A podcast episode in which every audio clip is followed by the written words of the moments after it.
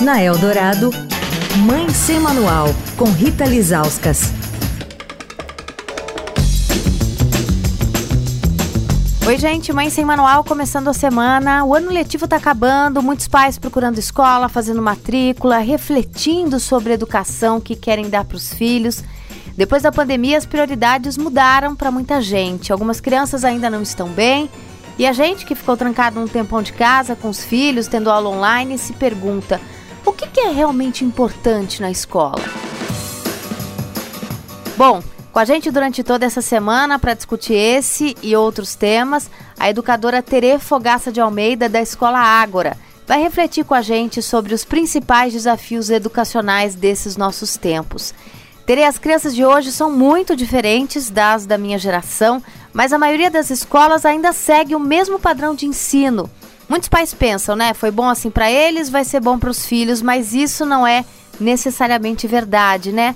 As crianças de hoje são diferentes, são mais solitárias. Os núcleos familiares se reduziram muito, a brincadeira de rua desapareceu e onde vai se fazer aquilo que eu chamo alfabetização social, que ensina que o mundo é habitado, dividido e compartilhado por diferentes. Todo mundo entrava na escola antigamente sabendo que todo mundo era diferente. Porque tinha o tio avô, porque tinha o primo, porque tinha o amigo do pai, tinha o, a brincadeira de rua, amigo, a mãe do amigo na rua.